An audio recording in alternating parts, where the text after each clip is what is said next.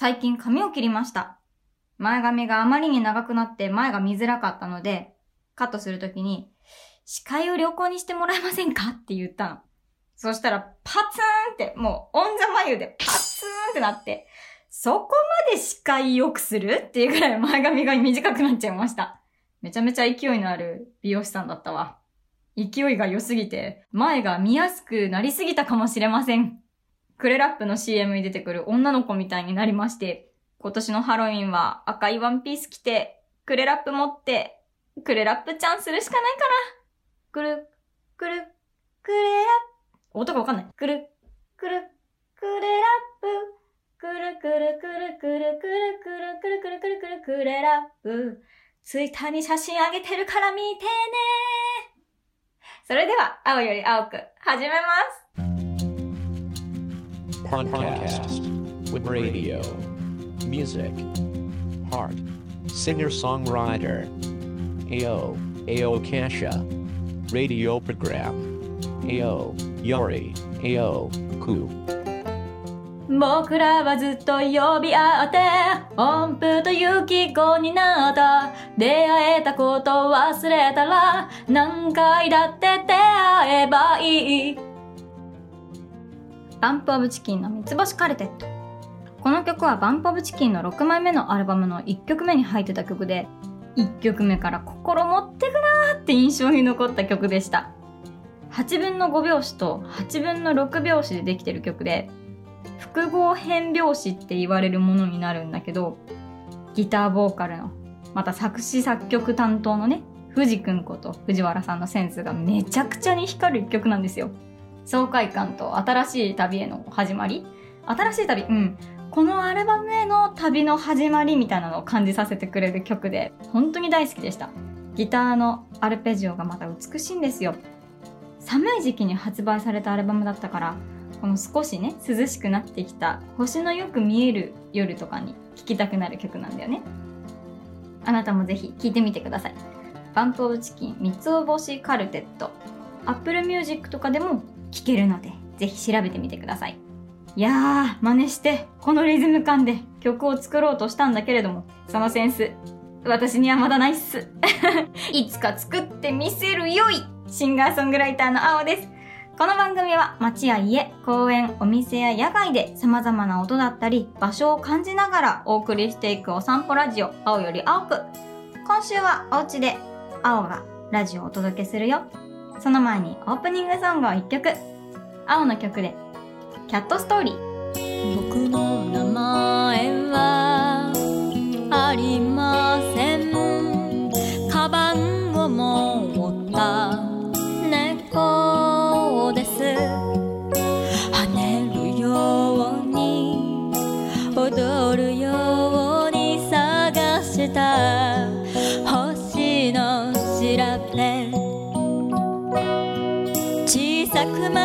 きをしながらまばゆい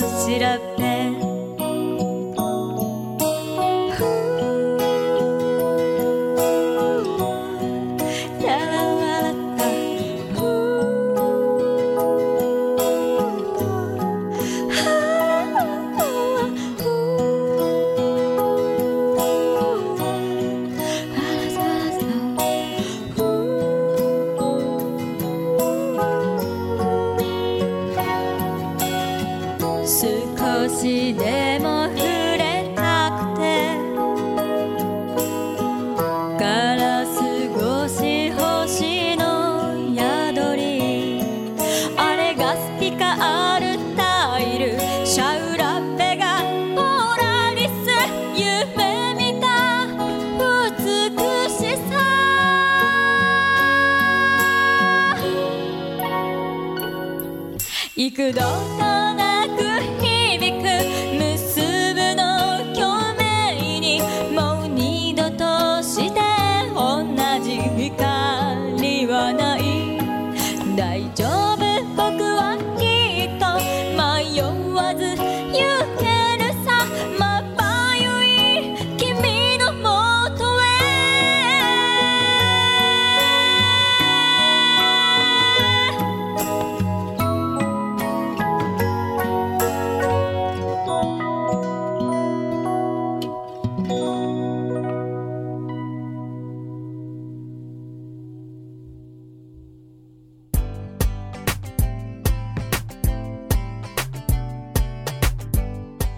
月も末に差し掛かろうとしております。早くない？もうついていけないよ。最近は私、ついに、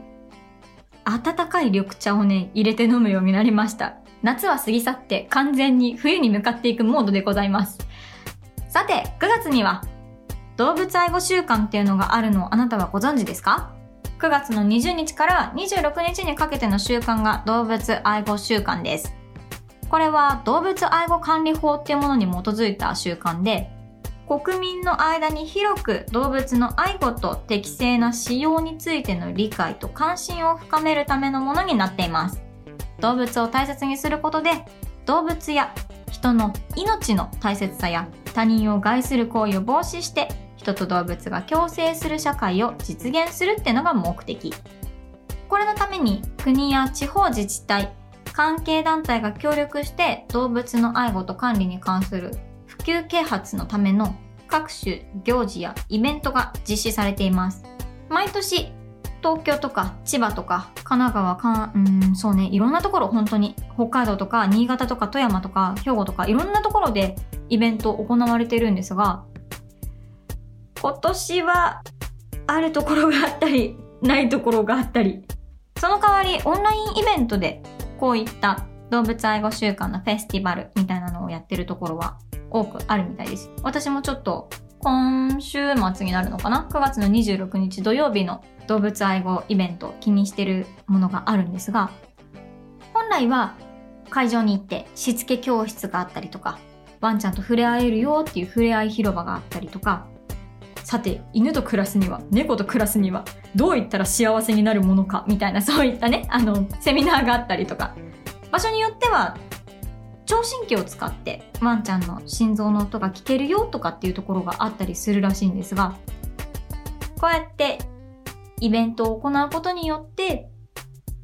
自分が飼ってる動物ではなくても、その動物を愛護するっていう、こう、土壌を育んで、また、命っていうものを尊重しようっていうことによって、こう、友情というか、友愛とか、こう、平和を尊ぶ、上層教育の一環としても推進されてます。さて、もともとドッグトレーナーをしておりました、この青。もちろんこの習慣とっても大事にしていましたし、今でも気にかけてます。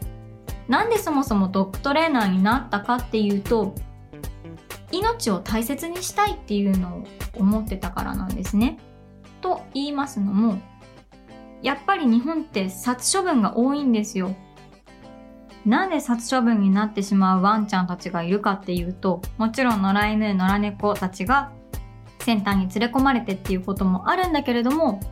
それ以外に大きな理由の一つとして、家族として迎え入れようって決めて、一度手にしたワンちゃんや猫ちゃんたちを捨てるっていう選択を取る人たちがやっぱりいるんですよね。うまくしつけができなかったからとか、うまく共存することができなかったからっていう人たちも少なからずいるわけで、自分がドッグトレーナーになることによって、そういったことで悩んでいる飼い主さんたちが捨てるっていう判断をする前に救うことができれば捨てられてしまうワンちゃんが減る。捨てられてしまうワンちゃんが減れば殺処分も減る。犬、猫、人、全部ハッピーみたいなのが作りたかったんです。その中でも犬に特化したから私は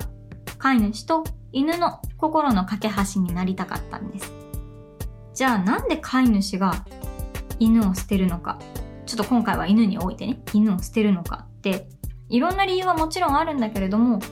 その中でその犬を捨てる理由、多くあるのは、思ってたのと違ったっていうのはすごく多いんです。思ってた理想の犬との生活じゃないってなっちゃうんですよ。それっていろんな理由があって、例えば、ペットショップでワンちゃんを見ました。かわいい連れて帰りたいってなった時に、ペットショップのお姉さんが、その子はすごく頭のいい犬種ですぐにしつけも入るし、元気で活発でとってもいい子ですよって言ってきた。そうだと思って連れて帰ったと思ったら、何でも噛むし、部屋は散らかすし、何でも食べるし、吠えるし、もうどうしていいかわかんない。この子とは一緒に生きられない。捨てるしかないってなっちゃうんで。どうしてもそういう人って多いんですよ、事実。悲しいけど、日本って命を衝動買いできちゃうんだよね。ちょっとペットショップに入ると目の前にはもうさ、ほんと、ぬいぐるみかなって思うような、可愛い好きってなっちゃうのが目の前にいるんだもん。そしたらやっぱどうしても欲しくなっちゃうし、なんかこう、パッて買っちゃう人って本当にいるんだよね。もうね、それは、しょうがないと言ったら変だけども、どうしようもないんだよ。でも、それで実際飼ってみて、噛むとか、吠えるとか、言うこと聞かないとか、思ってたのと違うから捨てるはよくあるんですよ。だけど、犬も猫も、ほんと魚とかもそうだと思うけど、性格だってあるし、個体差だってあるし、個性だってあるし、そうやってこの子は噛むからとか吠えるからとか引っかくからとかって言うかもしれないけどうんだって犬だからね猫だからねっていうことがあんまりわからないうちに飼っちゃうとそういうことが本当に起こったりするんです。日本って本当に犬猫の殺処分多いんですよ。2005年の時には39万頭以上のワンちゃんや猫ちゃんたちを殺処分してます。今そういったのを本当に減らそうって言って動きを強めてるのもあるし、日々いろんな人がなくそうなくそうって働きかけて減少傾向にはあって、やっと13万頭ぐらいに収まってきてるのかな？それでも13万頭だよ。すごい数だと思わない？命を受け入れるということを安易にしてはいけないし、安易にさせるべきでもないと思ってる。実際まだペット業界っていうのが、そんなにね、命っていうものに関して責任だったりとか、重さだったりっていうのが、まだ日本は軽い方なのかなっていうのを感じてしまう。これは一人一人の思いだったり、意識とか意志だったりっていうもので変わってくるものだとは思う。そうであってほしいと思う。それによって殺処分されてしまう命の数っていうのは確実に減ると思うんだ。例えば噛むとか吠えるとかってすごく時間もかかるしすごくもう耐久戦みたいな感じでずっと向き合ってずっとやり続けなきゃいけないところはあるけど対話し続ければいつか心ってつなぐことができるから治ったりするんだよ本当に。犬とか猫とかってずっとそうやって人と共同体を組んで生きてきてる生き物だからね。命を受け入れるっていうことが家族として受け入れるっていうことがそんな簡単なわけではなくてそんなシステムのような思った通りになるわけじゃないっていうことをしっかり理解した上でお迎えしないといけないしその子たちっていうのがどういう生き物かっていうのをちゃんと勉強してないと予想外なことが起こったりするんですよ。例えばね自分がドッグトレーナーの時に受けてた相談としてはジャック・ラッセル・テリアっていう犬種を買いました。それこそペットショップのお姉さんがこの子は本当に可愛くって活発的で頭がいいからすごくしつけも入りやすいんですよって言ってきた。家に迎えてみたら元気で本当にいい子可愛いよ可愛いんだけど何でも噛む。ダメって言っても噛む。全然言うこと聞かない。動くものにすぐ反応して噛みつこうとする。なんでなの？って聞かれた。それの一つの大きな答えとしてはジャック・ラッセル・テリアだからなんですねジャック・ラッセルってもともと狩猟犬だったから動くものにパッて反応するように作られてる個性があるんです。ってなったらもう元からそういう子っていうことを知ってたらさはて自分に合うだろうかとかってところもあるだろうしそういうところをどうやって向き合っていくかっていうのを最初から考えて迎えてたら絶対こういう思いってしないはずだったの。もちろんそのペットショップの方の説明もあるかもしれない。これは本当にね、あのもうどうしようもないよね。これはもう、ペットショップのお姉さんはそのお姉さんとしての仕事をしなくちゃいけないから、自分だったらそうは言わないなって思うところもあるけど、それはね、難しい話だからまあいいとして。じゃあ、はて。だからといって、この子たちはもう噛むから、合わない、捨てるってなるかっていうとそうじゃなくて、噛まなくする方法っていうのはこういう風にやっていくんだよ。だけど、すごく時間はかかるし、この子に対してすごく愛情を持って接していかないと、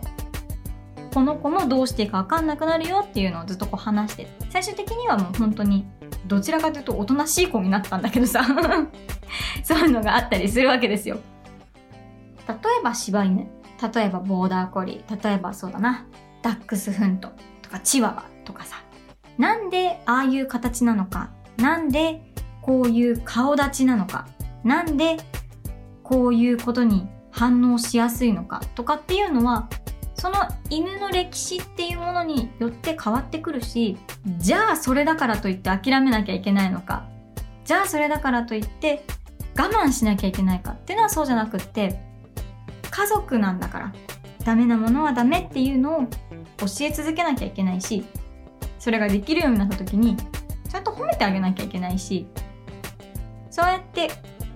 心ってつなぐものだから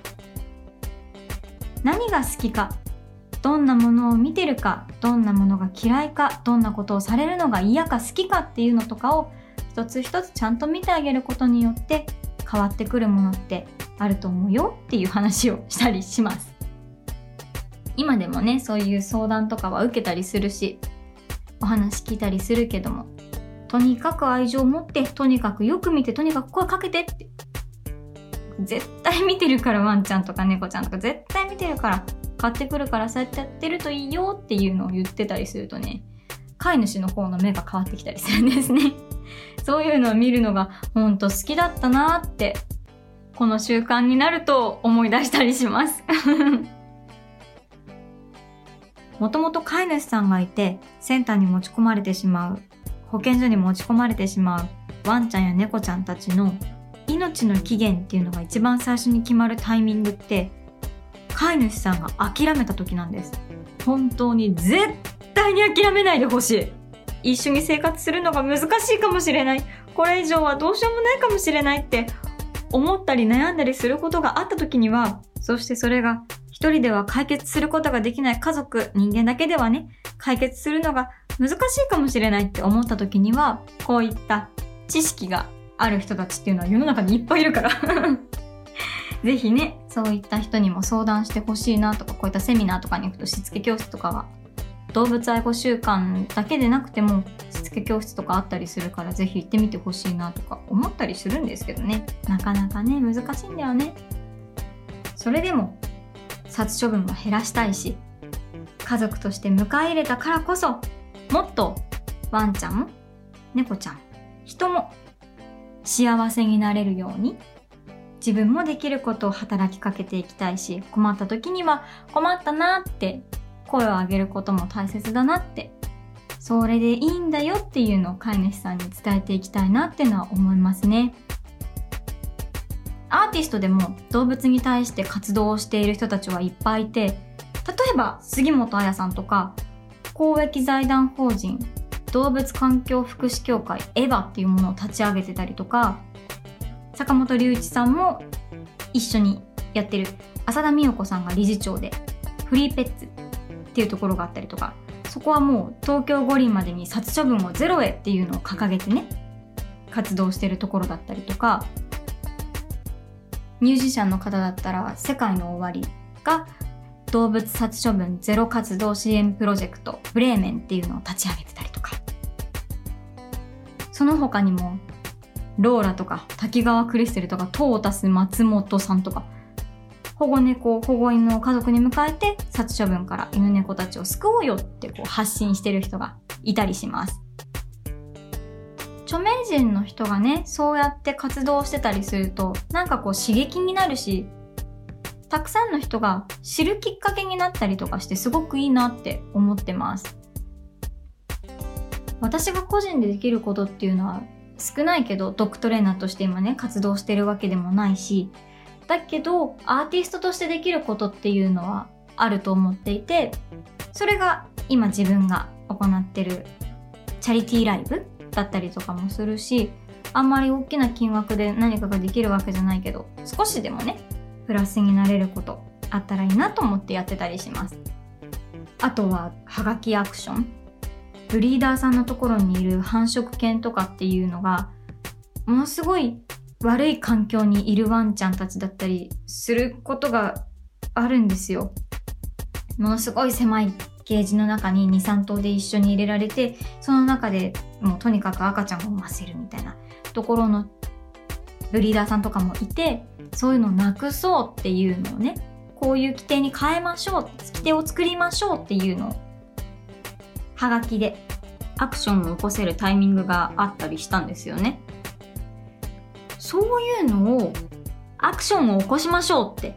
動物たちにできることをしましょうって声を上げているモデルさんがいて松島花さんっていう方なんだけど保護犬の子たちを救いたい保護猫たちを救いたいっていう活動もされてるのね。毎日インスタグラムとか更新されててもうほんと写真に悲しい顔したワンちゃんたちが明日が命の期限とか書いてたりするからもうほんと毎回心が痛い痛い痛い痛いってなったりするんだけどそういうものから目をそらさずに自分でできること知るっていうこともそうだし何かそれを拡散することによってもしかしたら新しい家族と出会えたりするかもしれないからそういったことをねしてたりします。松島花さんインスタグラムとかすぐ出てくるから調べてみてみてください。とっても素敵な方です。なかなか生きてる中でそういうのをさパッてしようってするとできないかもしれないんだけど例えば身近にあるこうコンビニとかにもあるようなさ盲導犬の募金とか街中にいる譲渡会みたいな人たちがワンちゃんや猫ちゃんたちの命を救ってください。一緒に救ってくださいって言ってる人たちに募金するとか。なんか簡単なね近くにあることっていっぱいあって盲導犬とかになるとちょっと違うかもしれないけど実際こうワンちゃんたちとか猫ちゃんとかそうやって命に向き合ってる人たちに少しこう何かプラスになることっていうのが意外と簡単にできるところがあったりもするしあとは普通にテレビ見てるだけでも「天才志村動物園」とかもうすぐ終わっちゃうけどそういう番組とか見てるとあこういう保護活動をしてる方がいるんだなとかこういうふうに保護犬とかっていうのを迎えることができるんだなとかっていうのを知ることができる。学ぶことがテレビでできたりするので可愛いな可愛いなって思ってる癒しだなって思ってる中に一つでも何かそういった学びっていうものをね見つけたりするのもいいことかなと思うのでもしよかったら何かね青と一緒にこういうことに心を向けてみてもらえたら嬉しいなと思ってます。いつか未来殺処分がなくなるっていうの、すべての命に同じ重さを感じられる？命に対してもっと温かさを持つ国になるように私も動けたらなと思ってます。日本がもっともっと命に平等で温かな国になりますように。